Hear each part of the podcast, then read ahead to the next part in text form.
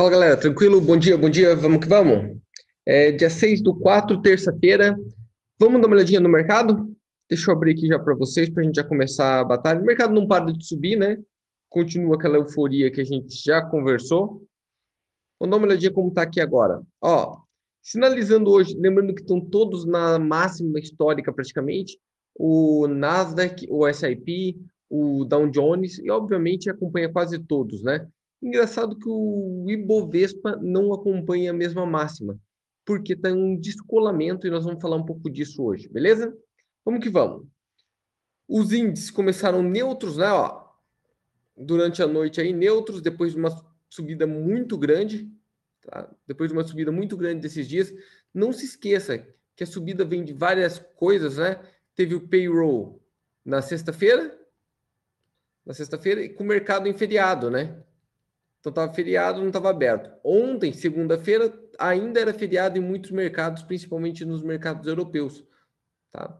E hoje abriu. Se você olhar aqui o DAX, ó, como todas as outras europeias, eles já estão em alta. Por quê? Por que está o Dow Jones em baixa e o DAX em alta? Porque o DAX ontem não conseguiu refletir aquela subida. O Dow Jones não tinha conseguido refletir da sexta, porque era feriado, e subiu tudo ontem. E o DAX não conseguiu subir nem da sexta e nem de ontem, porque era feriado ali, então hoje ele está recuperando um pouco o terreno, tá? Se a gente olhar em termos de dólar, dólar forte, retomou ali o dólar forte, tá? retomou o dólar forte ali. Engraçado que quem operou pelo dólar forte nos últimos tempos, né? Quem foi pelos índices, a gente vem sofrendo. Pelo dólar, não. Pelo dólar, a gente vem se dando bem, porque o dólar e o índice andaram forte junto, que é uma discrepância bem grande, é meio não faz muito sentido dólar e índices irem para o mesmo lado. Também vou explicar rapidamente hoje ali o porquê, tá? Índice do medo continua alto como ontem, ó. Índice do medo então ali continua alto como ontem, mostrando uma possibilidade de volatilidade grande, tá? Aqui quer dizer que há uma possibilidade de volatilidade grande, é engraçado porque era de se esperar e o mercado prevê uma volatilidade menor nesta semana. Porque tem menos indicadores econômicos, tem muito menos coisas importantes, menos gears para ser colocado. Porém, se você olhar no índice de volatilidade, você vê que ele está mostrando que vem coisa por aí, tá? Já vem sinalizando que vem coisa por aí. Continuo no meu viés normal de índice fraco e dólar forte, mesmo sabendo que eu estou perdendo com isso nos últimos dias, tá? Índice fraco e dólar forte. Ó. Isso. Tá? Continuo no mesmo viés. Os índices americanos estão meio que dentro dessa lógica. Vamos dar uma olhadinha nas moedas? Ó, moeda ali, se você olhar euro, dólar perto da estabilidade, libra, dólar com uma queda bem acentuada, dólar ien com uma subida bem acentuada, é, dólar australiano com uma queda bem acentuada e dólar neozelandês com uma queda bem acentuada, tá? Para mim, para mim, a gente está muito à beira, mas muito à beira, muito perto, tá pertinho de um sell-off. Luiz, o que é o sell-off? Sell-off é um momento de medo extremo, tá? Medo extremo. Eu não estou te falando que é uma reversão de mercado, não é isso que eu estou dizendo. Eu acho que vai ter um sell-off, um medo extremo, onde as pessoas vão criar uma aversão, pelo menos momentânea, a ativos, ativos em geral então, o que, que você está imaginando, Luiz? Eu estou imaginando que vai ter uma correção muito grande em commodities. Eu acho que a commodity vai cair muito, tá? petróleo principalmente, tá? vai ter uma queda muito grande. Eu acho que pode vir um seu off uma queda em ouro, tá? Ouro, eu acho que vai ter uma queda considerável. Ativos em geral, bolsa, índices e bolsa, acho que vai ter uma queda em geral. Todos os ativos que levam a risco, vai ter fuga do risco. Tudo que tiver risco, vai haver uma fuga nos próximos meses, tá? Essa é a minha sensação, que está todo mundo preparando para o seu off. Quando acontece isso, moedas moedas disparam. Tá? Então é mais ou menos dentro desse gabarito que eu vou continuar e vou operar para os próximos meses, tá? Dentro dessa lógica aqui, e vou mostrar para vocês ali também o, o porquê, tá? O porquê disso. Beleza? Luiz, por que, que você falou dessa lógica entre índice e moeda? Tá? Da onde que está a, a, ligação entre índice e moeda? Eu acho que a semana passada tem um dos morning calls. Lembre-se que sempre dentro do morning call tem uma aulinha ou outra. Lá dentro tem a ligação direta entre eles, tá? O que pediram para mim ontem ou anteontem, no, ontem ou sexta-feira no morning call, ontem ou quinta, perdão, sexta não teve, foi para explicar a visão do ouro. Vamos dar uma olhadinha no ouro? Tá. Deixa eu pôr aqui para a gente conversar um pouquinho sobre ouro. Olha aqui, ó. Tá aqui o ativo, ouro. Tá aqui, ó. O ativo ouro. O que, que nós temos que imaginar a primeira coisa aqui no ouro? Ouro tem relação com dólar? Óbvio. Se você parar para pensar, é sempre ouro, gold, versus dólar. Tá? Isso é uma coisa que as pessoas têm que entender no geral, que é um ativo contra o outro. Então, aqui, ó, uma onça de ouro é igual a 1.732 dólares nesse momento. Ó, 1.731 dólares e 86 centes. É isso que está dizendo isso daqui, tá? Se você parar para pensar Ibovespa, tá? vamos pensar o Ibov lá, ó, o Ibov. Não existe Ibov, esse ativo. Para ele existir, isso tem que ser negociado contra algo. No caso do Brasil, é Ibovespa contra reais, no qual diz o quê? que um contrato do Ibovespa que tem 115 mil pontos, tá? Cada ponto, vamos pensar num lote cheio, tá?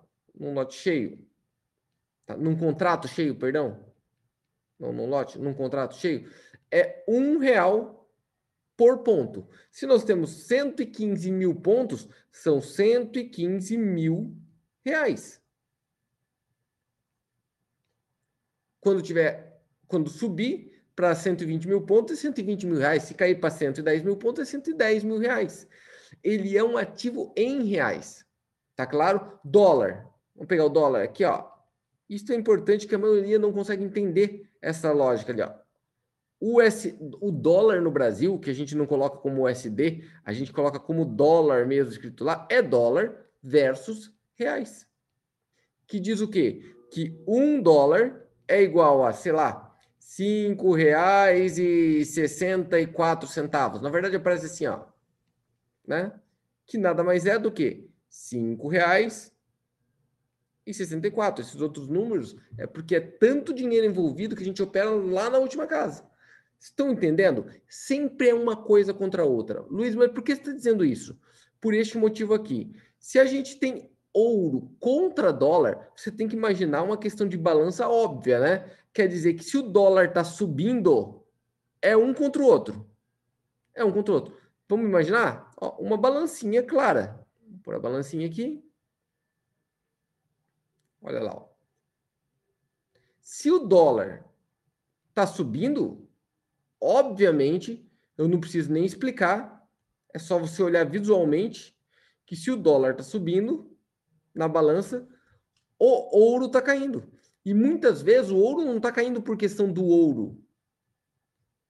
Muitas vezes o ouro está caindo simplesmente porque ele está comparando com o dólar.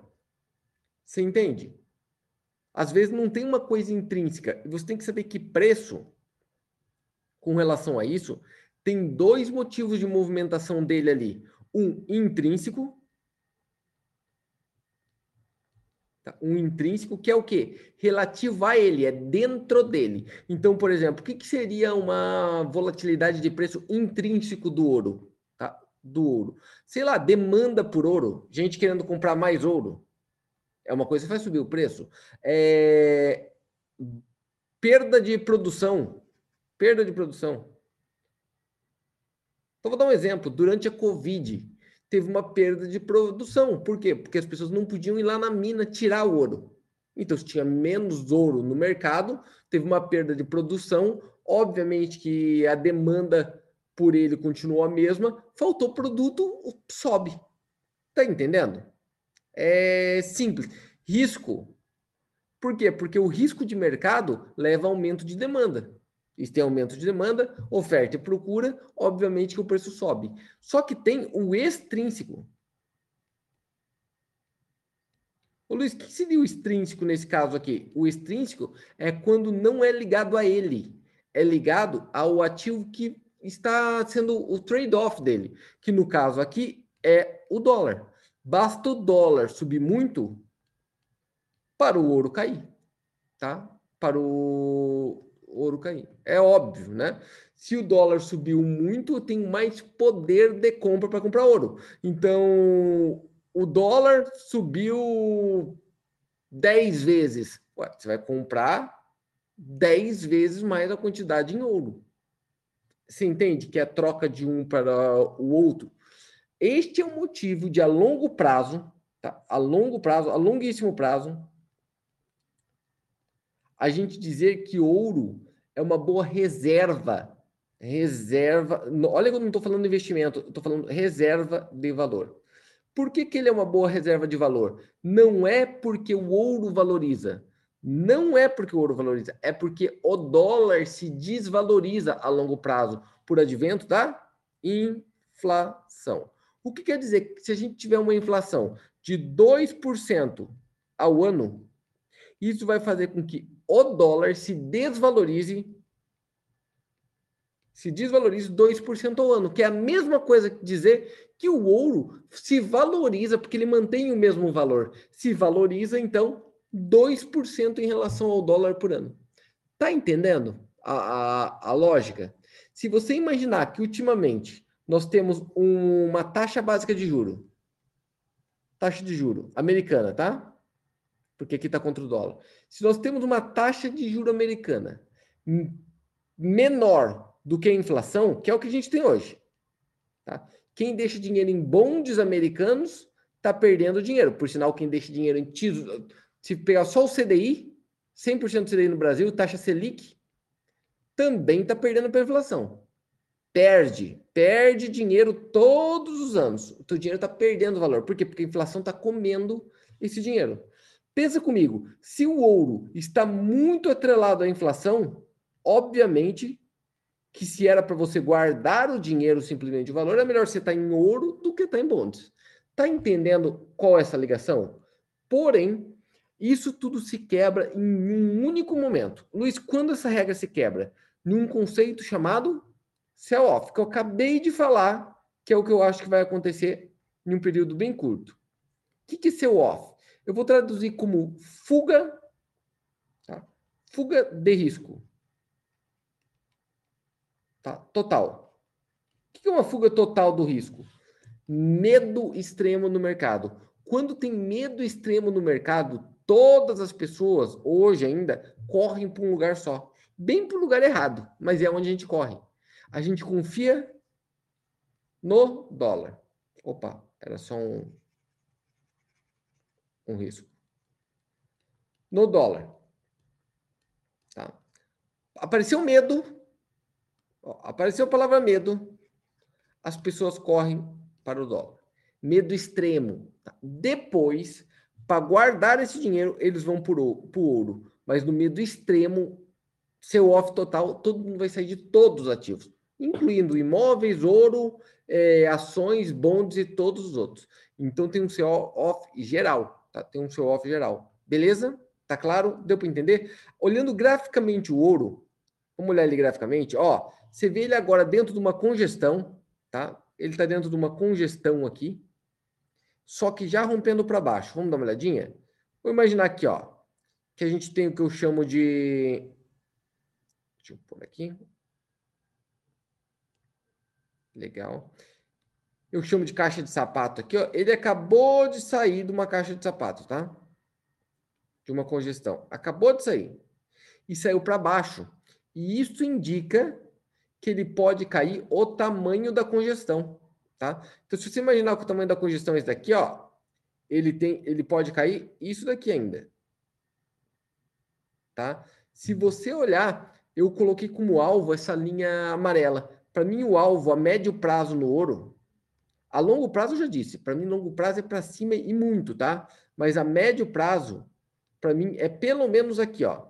Isso eu venho falando há uns quatro, cinco meses, tá? Quando ele estava aqui, ó, aqui em cima. A Ju, que opera com a gente aí direto, que é de Brasília, ela me perguntou esse tempo. Eu falei, Ju, para mim o ouro é próximo de 1,5k dólar para depois voltar a subir muito. Se você imaginar aqui, ele passa uma outra linha importante aqui, ó. Que é uma LTA que forma o canal de alta. Olha ali, ó. Tá vendo um canal de alta aqui? Tá, vamos colocar aqui, ó. Legal.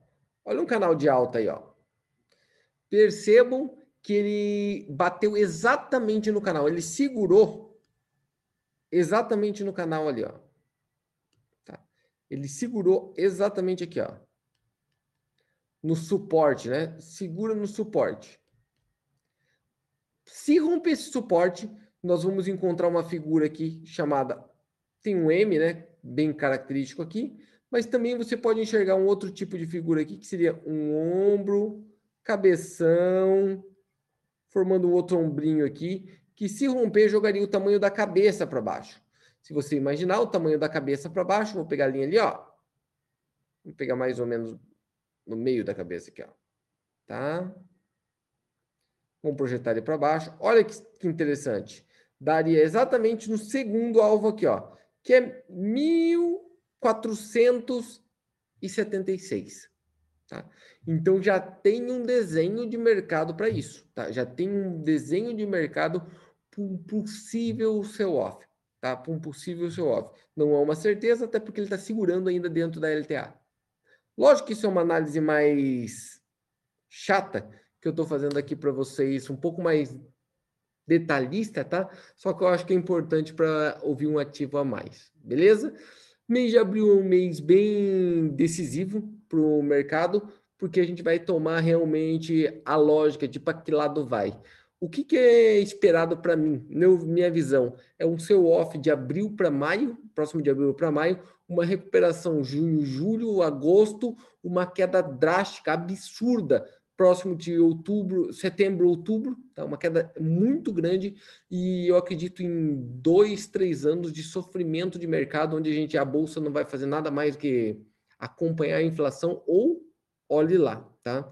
Então, realmente, eu acho que é uma janela de menor ganho médio em ações. Infelizmente, tem gente que acha que eu estou torcendo para cair e não. Né? Você tem que imaginar que meus investimentos são todos em bolsa. Cair é horrível para mim, é horrível, horrível. Só que não é por uma decisão de escolha, é simplesmente por uma conjuntura de mercado. Valeu?